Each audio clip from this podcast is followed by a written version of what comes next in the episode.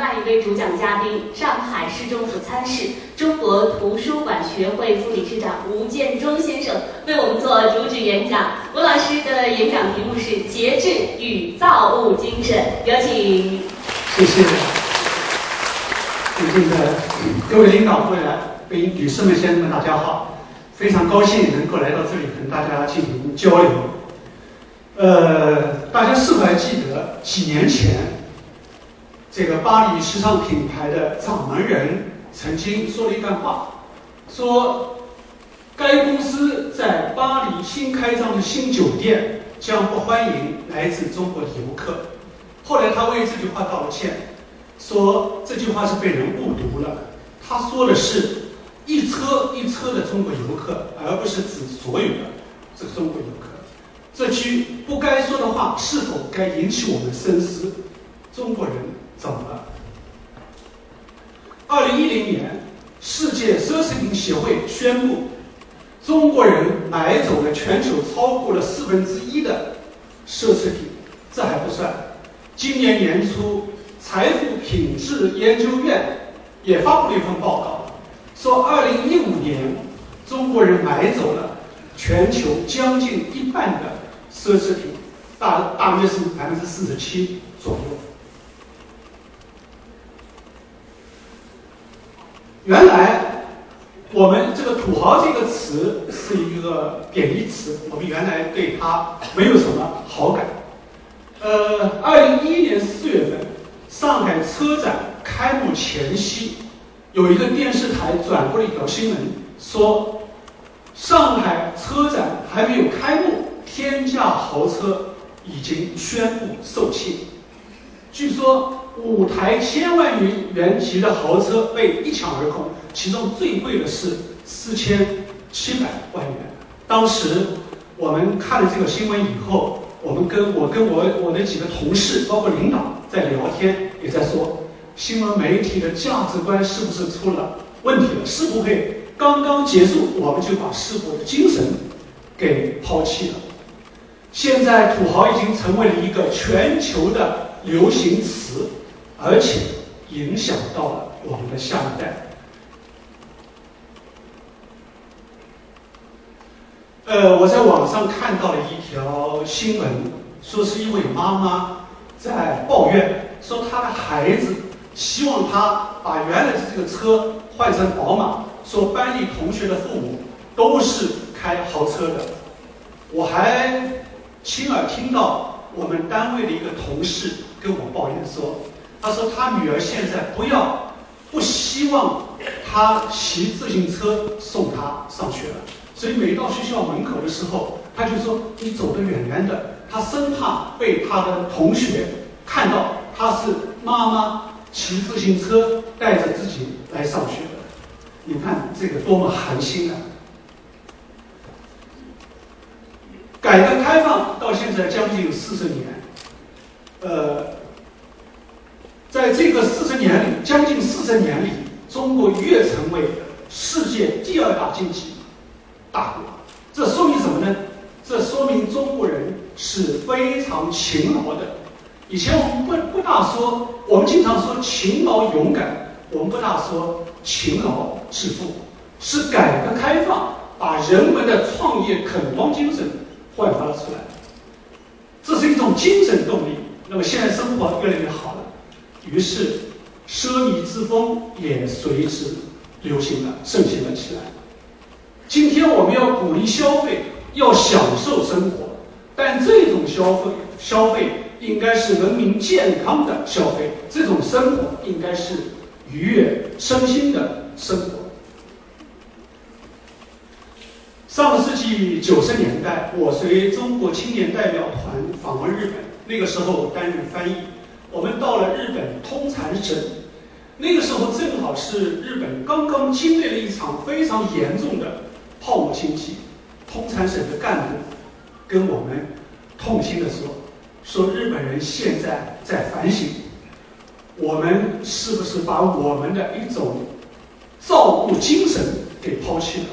日本人造物叫摩诺斯普里，就日本人跟中国人一样，都是热爱造物的民族。”那么，本世纪第一个十年，美国也发生了问题，美国爆发了一场非常严重的金融危机，于是美国上下深刻反省，要要注重要重振实业，要让制造业回归。应该说这几年美国人在这方面努力还是比较成功的。我们已经看到美国正在走出低谷，走出困境。今天党中央提出艰苦奋斗、实干兴邦是非常及时的。全面建成小康社会的战略目标，不仅一定要达成，而且要顺利的跨过中等收入陷阱这道坎。中华民族是一个热爱、崇尚造物的民族。我们不仅要继续的弘扬这种精神，而且要在新的起点上焕发出新的造物精神。今天我演讲的主题是节制和造物精神。我想从两个关键词“节制”“创新”来谈谈什么是新的造物精神。有的呃，有的人说节制是小事，呃，不足以为之，但我认为节制。不是小事，节制是一个大德。从远的方面来讲，在春秋时期，鲁庄公让人在庙堂的柱子上涂上红漆，在船子上篆刻花纹，然后大夫乐生就跟他讲了，说：“见德之宏也，持恶之大也。”也就是说，节俭绝非是一件小事情。那么从近的方面来讲，我们来看看曾国藩。曾国藩有十六字的治家箴言，叫“家贱则兴，人勤则健，能勤能健，永不贫贱”。毛泽东是非常敬佩他、佩服他，呃，说了一句话叫“语敬人，独服真文正公”。在家风家训方面，呃，古人在这方面的教导就更多了。比如说，我们经常说的。是一粥一饭，当思来处不易；半丝半缕，恒念物力维艰。上海图书馆收藏有很多名这个家谱，在名人的在两年以前，我们曾经搞了一在在文明办的指导下，我们搞了一个家风家训的展览。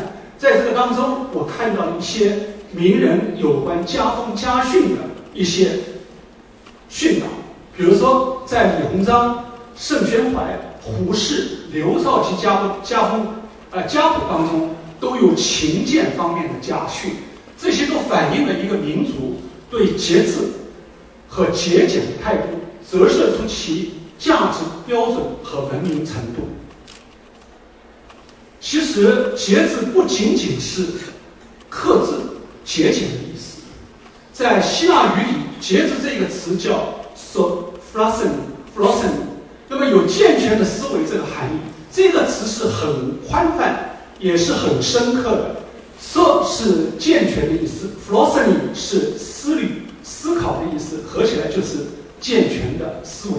因为这个词太宽泛、太深刻了，所以古罗马哲学家西塞罗要用四个拉丁词来跟它做对应。这四个词是什么呢？适度、安宁、节俭。和平衡，在阿波罗的神庙上有一行字，叫“凡事要适度”。阿波罗是日神，他强调秩序、节制和形式；与之相对应的是酒神，狄奥尼索斯强调的是不受任何的约束。十九世纪英国作家奥斯卡·王尔德也说过。什么事都要适度，其中也包括适度。也就是说，适度本身也要适度。适度是什么呢？就是节制。再过两个两个星期就是十月三十一号了。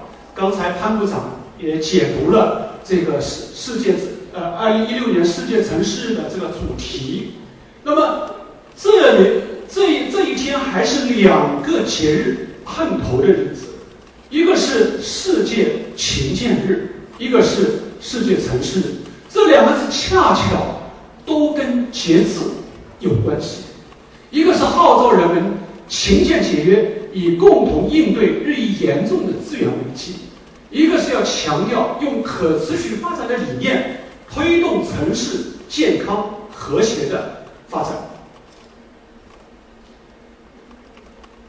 今天我们要倡导一种新的造物精神，就是节制型、创新型的造物精神。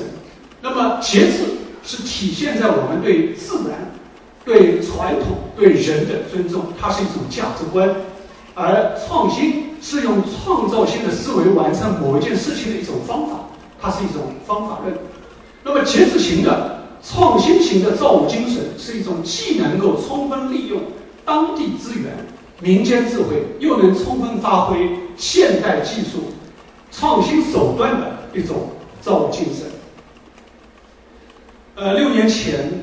呃，上海举办了一届成功、精彩、难忘的世博会。刚才郑院士是这个上海世博会的主要的专家，他刚才已经呃讲了有关上海世博会的有关很多精彩。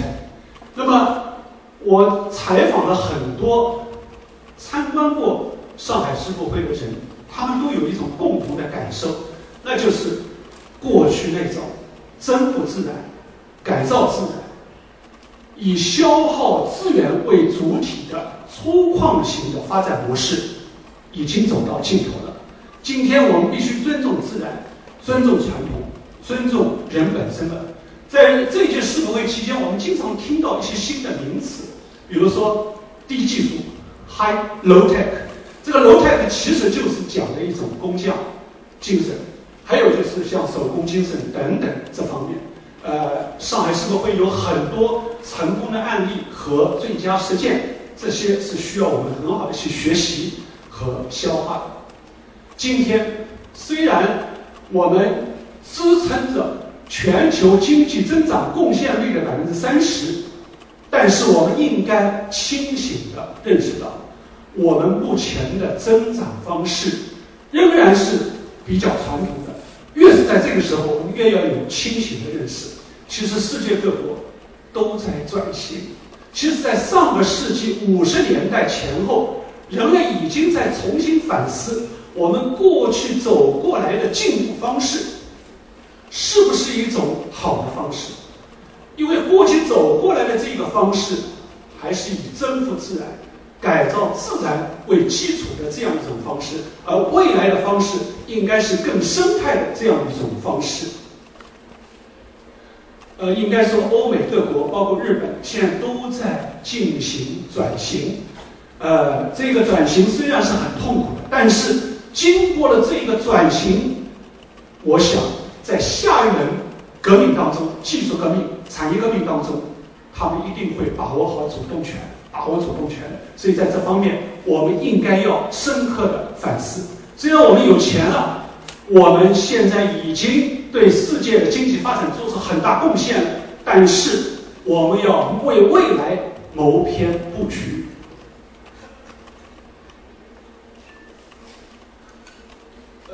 其实人类对这个自然的这个资源的消耗是过于严重的。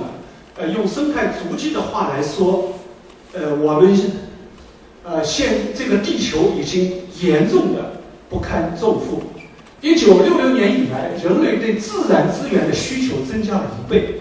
到二零零七年，人类生活需要一点五个地球来支撑；到二零三零年，人类将需要相当于两个地球来满足每年的需求。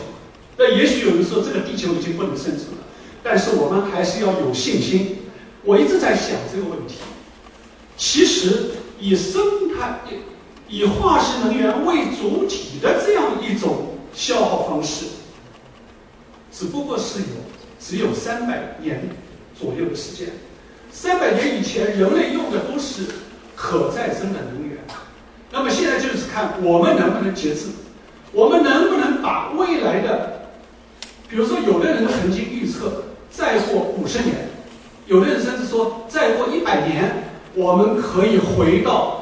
可再生能源为主体的那个时代，这个时间的长短取决于我们。我们能不能用我们的节制来缩短这个时间？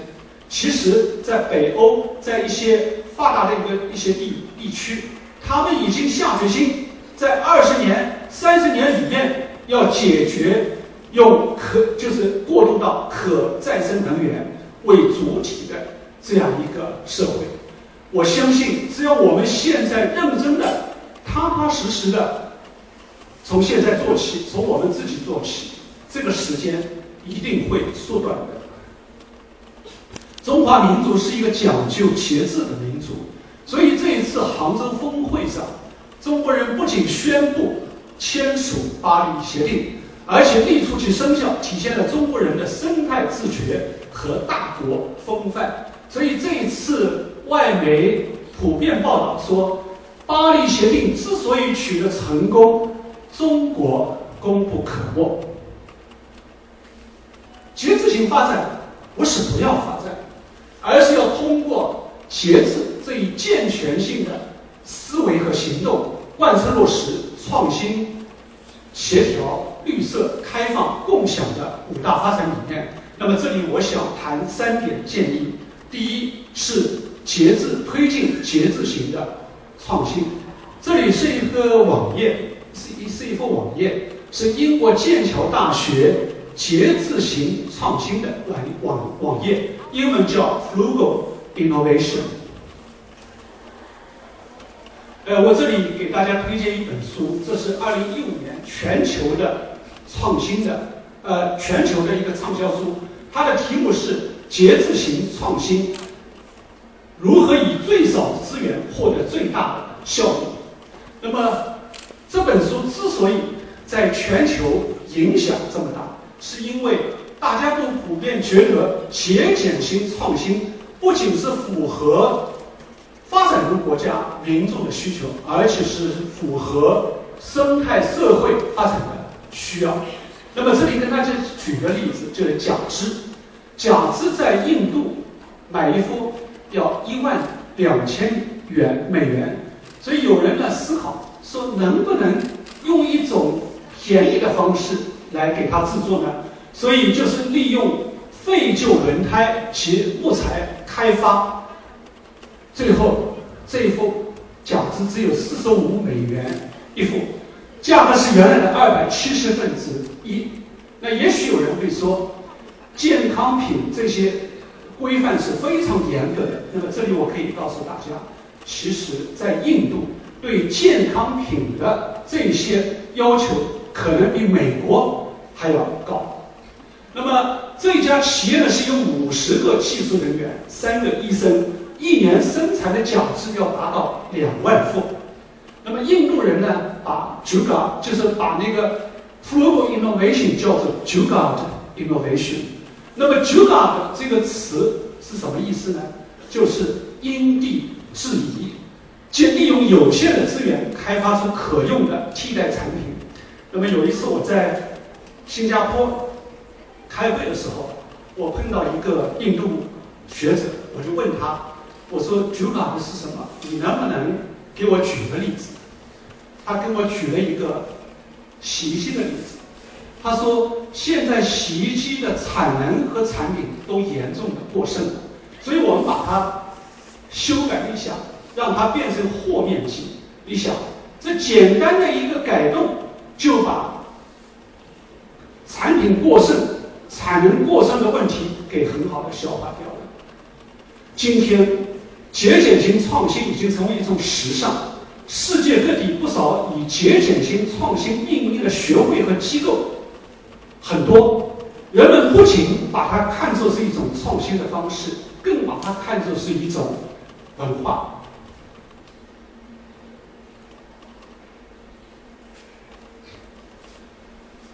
人类是需要自我约束的。在圣经当中，上帝借摩西第十诫以约束子民。那么，在人类自认为无所不能的今天，我想也应该给自己立一个约束，戴上紧箍咒，时时警惕自己，提醒自己：人并不是可以任意为所欲为的动物。我们要追求的不是破坏自然。滥用资源的进步方式，或者发展方式，而应该是尊重自然、尊重传统、尊重人的进步方式。假如我们能在节俭性创新上走出一条新路的话，那我们不仅能推进创新、实现转型，而且能把中央提出的创新、协调、绿色、开放、共享的五大理念真正落到实处。关键是价值观的改变。第二是弘扬企业家精神。那么这里呢，呃，我要推荐一篇文章，这是美国人写的，题目叫《二十世纪的企业家》，其实也是二十世纪的企业家精神。那么他说了，很多人在总结二十世纪的时候，举的都是大事件，如潘尼西林、计算机、原子弹以及登月等等，而这个作者写的是小人物。就是中小企业家，他认为二十世纪给我们留下的最重要的遗产是企业家精神，否则美国不会发展的这么快。企业家精神的特性是什么呢？白手起家、勤奋创业、敢于挑战，尤其是跟大的企业挑战，还有注重质量、注重品牌、善于创新。因为小船好掉头，所以他们。都会乐于善善于去创新。我觉得无论是在美国还是在中国，企业家精神都是那个时代、那个世纪留给人类最重要的遗产和特征之一。呃，我们以前经常说两，就是两个词，叫实业，实业救国；劝业，比如说劝业场。现在劝业是很少用的。他是努力从事实业的意思。当时有句口号叫“开风气而劝工商”。大家都知道，中国第一届是是呃国际博览会是哪一届呢？是一九一零年在南京兴办的南就南洋劝业会。这实业和劝业这两个词汇，英文就是一个 industry。这 industry 有两层意思。一层是产业的意思，意思一层呢是勤奋的意思，所以叫劝业。那么上海之所以成为全国最大的工商业中心，就是靠了一批批艰苦奋斗的实业家。所以我们在盘点历史的时候，千万不能忘了他们的功劳。前一段时间我听说顺昌路改造，本来是要把天厨味精厂的原址。要拆掉的，现在据说已经保留了下来。我我听到这个消息非常高兴，因为天厨味精厂是吴应初创建的。吴应初是中国近代化工工业的这个创始人，非常有名的实业家。我们过去呢比较注重文化名人的遗址的保护，其实我们的这些企业家。为中国的近代工业的发展做出了很大贡献的，他们的功劳我们千万不要把他们遗忘了。现在很多企业家对实业不感兴趣了，盲目迷信虚拟金融，生产指标完不成就卖几套房产，这样下去经济发展还有什么指望呢？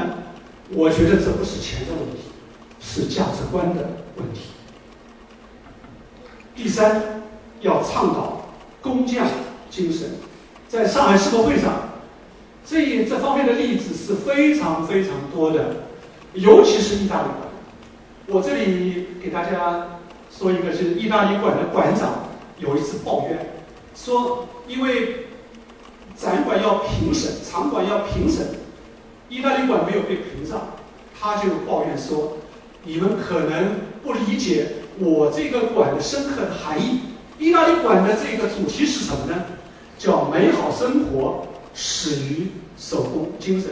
所以在进了意大利展馆，你会看到很意大利人在展示他们悠久的这个手工技艺，呃，包括乐器制作、加工以及那个文物修复等等，还有修皮鞋。大家不理解。在这么大的、这么重要的一个场合，把这个不上台面的修皮鞋拿到这里来干什么？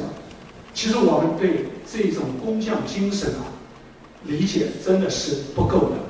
那么人们之所以怀念工匠精神，是因为在早期手工业时代，每一件产品其实都是一个作品，或者都是一个艺术品。那么每一件产品都包含了手工业者的情感和心血。工业化以后，技术和艺术两者分离了，产品变得了冷冰冰了。大家有，就是我们在盘点世博会历史的时候，我们发现一个非常有趣的现象，就是世博会从一八五二年、五一年第一届开始就有艺术馆。为什么有艺术馆？这是因为欧洲人的价值观。欧洲人看一个国家是否卓越，不仅仅是看它的工业是否卓越，同时要看它的艺术是否卓越。只有两者都卓越了，这才是一个发达的这个国家。所以每一届世博会都有既艺术，都有工业馆和艺术馆。我们要呼唤工匠精神的回归。要把以此为契机，把创意产业带动起来。其实现在很多高档的东西还是用手工制作和打磨的。我们说瑞士手表之所以金贵，瑞士人瑞士是之所以能够保持手表王国的这样一个地位，就是因为他们弘扬了一种工匠精神。其实。在中华文化当中，其实我们也非常注重工匠精神的。呃，昨天晚上李念老师给我传了一个这个 PPT，我把它贴上去了。呃，这个在春秋战国时期有一本书叫《这个考工记》。呃，这个考工记是记述了手工业各工种规范和制造工艺的这个文献，其中有一句非常重要的话，我没有忘记，我把它贴上去了，叫“知者创物，巧者是树之守之，是谓之工”。所以我们也是有工匠传统的。呃，我是一个图书馆员，我喜欢跟人家推荐书。这几年我一直。推荐的一本书是什么呢？就是《摩托车修理店的未来工作哲学》。这是一个美国人写的，他是一个博士，他担任过咨询公司的一个主管，后来他辞职开了一家摩托车修理铺。他之所以离开这个不适合于一个自由的人工作的地方，是因为他想摆脱这个越来越抽象的世界，回到一个与物质世界。紧密相连的、脚踏实地的真实世界，所以这本书颠覆了鄙视劳力者的传统教育价值观，以一个新的视角重新探索和思考人类生活与工作的意义。今天，在向绿色经济转变的过程当中，那些具有手工技能的人往往具有明显的优势。最近几年，我们都在讲创新。创新成为了一股全球的一个潮流，大家有没有发现这一个现象？世纪之交，欧美等发达国家相继进入了一个低增长时期，所以他们叫 “new normal” 新常态。金砖五国包括中国，其实也放慢了增长的势头。也就是说，几乎所有的过去发展很快的这些国家，现在都进入了一个。低增长的时期，唯有一个，那就是城市发展和地区发展逆势而上，这就是创新带来的结果。有关研究表明，在今后的一段时期里，引领经济发展的不是国家，而是城市或者地区。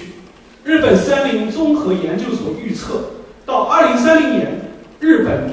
大约是六十兆日元，也就是三万六千亿人民币的新的产业将会在地区、将会在城市产生。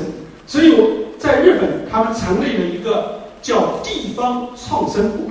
地方创生部这是一个国家级的一个地方创生部。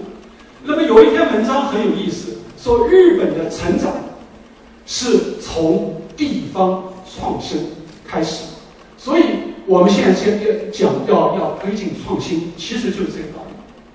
其实创新园区不仅能够截取本地的资源，而且能够攫取全球、全国的甚至全球的资源。所以我们把创新园区给它做好了，那么我们在创新可以全球有影响的创新中心这个方面，我们就踏出了坚实的一步。世界各国都在致力于振兴地区经济，上海正在创建全全球有影响的科创中心，需要一大批富有创意和工匠精神的人才。三百六十行，行行都可以出状元。那些有手工技能的人更应该受到尊重。一个国家的实力强弱，在很大程度上取决于这个国家职业群体的忠诚和奉献程度。如果每一个人都爱岗敬业、精益求精，社会就更进步、更卓越、更和谐。所以，我们要尊重劳动者的职业精神和人格尊严，让他们在各自的职业生涯当中。为人类奉献优秀的物质和精神产品。有句老话叫“历览前贤国有家，成有勤俭败有社”，这是老祖宗给我们留下的警示箴言。中华民族是一个崇尚造物、克勤克俭的民族。改革开放让我们尝到了勤劳致富的甜头。今天。在全面实现小康社会目标的最后冲刺阶段，我们更要以行动来证明，唯有实干才能兴邦。我的汇报就到这里，谢谢大家。